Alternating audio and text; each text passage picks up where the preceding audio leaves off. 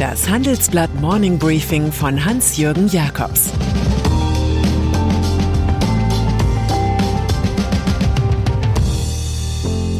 Guten Morgen allerseits. Heute ist Dienstag, der 27. April. Und das sind unsere Themen. Last Exit Karlsruhe. Die Industrie spürt die Inflation. Der große Friede bei Tengelmann. Corona-Politik. Über sie wird demnächst weniger in Ministerien oder im Parlament entschieden, sondern vor allem in Gerichtssälen. Richter müssen die Lücken füllen, die widersprüchliche oder unlogische Verordnungen und Gesetze zur Bekämpfung der Pandemie schaffen. Mehr als 65 Verfahren sind inzwischen schon wegen des in der vorigen Woche recht flott geänderten Infektionsschutzgesetzes beim Bundesverfassungsgericht anhängig. Die FDP sowie der SPD-Abgeordnete Florian Post die Grüne Kanan Bayram und ein AfD-Parlamentarier haben Klage eingereicht. Bis das Gericht entscheidet, bleiben die Gesetze gültig, aber auch das ist ein Gipfel der Hoffnung. Last Exit Karlsruhe.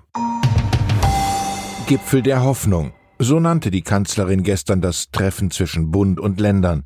Aber es gab nur vage Versprechungen, dass Geimpfte und Genesene ihre Grundrechte bald schon zurückbekommen könnten. Man fürchtet eine Vakzinzweiteilung der Republik. Habende und Habenichtse ganz neuer Art. Bundesgesundheitsminister Jens Spahn kündigt für kommende Woche einen Vorschlag an, damit Menschen wissen, was ihnen ihre Impfung im sozialen Leben nutzt. Erst am 28. Mai entscheidet dann der Bundesrat darüber. Aber auch hier haben womöglich vorher Gerichte das Wort. Viele wollen zum Beispiel nicht begreifen, warum sich die Bewohner eines Alten- und Pflegeheims, die bereits seit längerem geimpft sind, nicht einmal in der Cafeteria auf Kaffee und Kuchen treffen können noch verordnet der Staat 24 Stunden Einsamkeit. Donald Trump. In westlichen Gesellschaften macht sich ein gefährlicher Trend bemerkbar. Meinungsfreiheit nur bei denen gut zu finden, die derselben Meinung sind. Selbst wenn man dem ehemaligen US-Präsidenten keine Träne nachweint, so muss es doch verstören, dass 216 Angestellte des US-Verlags Simon Schuster sowie 3500 externe Helfer vom Management kategorisch Anti-Trumpismus fordern. In einer Petition fordern sie, keine Bücher mehr von jenen Autoren zu drucken, die mit der Regierung Trumps verbunden waren. Die Intervention betrifft vor allem Ex-Vizepräsident Mike Pence. Er unterschrieb einen Deal über zwei Bücher, die vor einer möglichen Kandidatur bei der Präsidentschaftswahl 2024 erscheinen sollen. Große Nachfrage. Unser Denken und Reden wird beherrscht von Begriffen wie Lockdown, Ausgangssperre oder Kontaktbeschränkung. Doch in Industriebranchen wie Chemie, Stahl oder Auto boomt das Geschäft die Corona-Tristesse weg, vor allem durch den Export. Und so kommt es bei Vorprodukten wie Holz, Plastik oder Halbleitern zu Lieferengpässen. Laut unserer Titelgeschichte hört man sogar von Panikkäufen in der verarbeitenden Industrie. Das alles sind ideale Zutaten für Teuerung. Und tatsächlich stiegen die Erzeugerpreise gewerblicher Produkte im März um 3,7 Prozent, so stark wie seit fast zehn Jahren nicht. Das hebt in Märkten wie Luxusautos die Verbraucherpreise an. Bei Lebensmitteln wiederum, wo es viel Konkurrenz gibt und die Nachfrage stark auf Preisänderungen reagiert, kommt der Kunde zwar in manchen Bereichen besser weg, bei frischen Lebensmitteln, also speziell bei Obst und Gemüse, spüren die Verbraucher die Teuerung allerdings auch stark.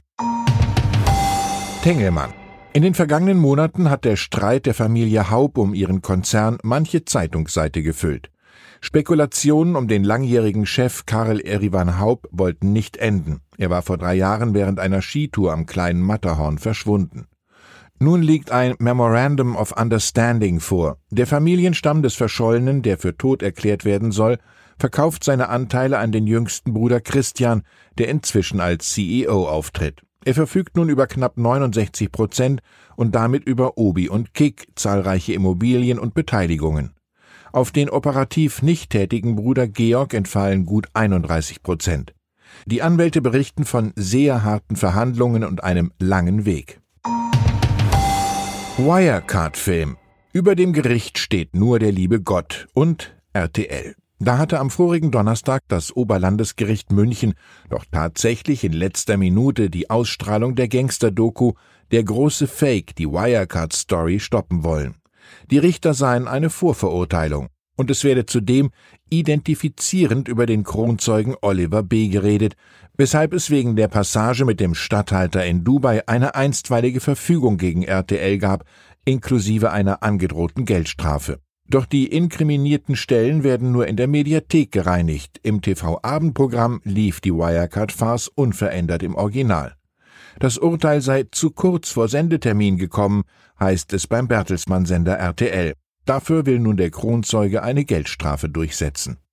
Und dann ist da noch Fritz Keller. Der fröhliche Winzer und Gastronom aus dem Badischen ist als Präsident des Deutschen Fußballbundes DFB im Nebenberuf Herr über die schönste Nebensache der Welt. In der seit langem schwelenden DFB-Führungskrise entfacht sich jetzt dank ihm neue Glut. In einer Präsidiumssitzung verglich Keller seinen Vize und Antipoden Rainer Koch, einen Strafrichter am Münchner Oberlandesgericht, tatsächlich mit Nazirichter Roland Freisler. Der hatte als Präsident des Volksgerichtshofs über 2500 Todesurteile verhängt. Generalsekretär Friedrich Curtius erstattete deswegen Anzeige bei der eigenen Ethikkommission. Der temperamentvolle Keller hat sich entschuldigt. Manchmal fallen in Kontroversen Worte, die nicht fallen sollen und nicht fallen dürfen. Ich wünsche Ihnen einen erfreulichen Tag mit Respekt in jeder Form. Es grüßt Sie herzlich Ihr Hans-Jürgen Jakobs. Das war das Handelsblatt Morning Briefing von Hans-Jürgen Jakobs, gesprochen von Peter Hofmann.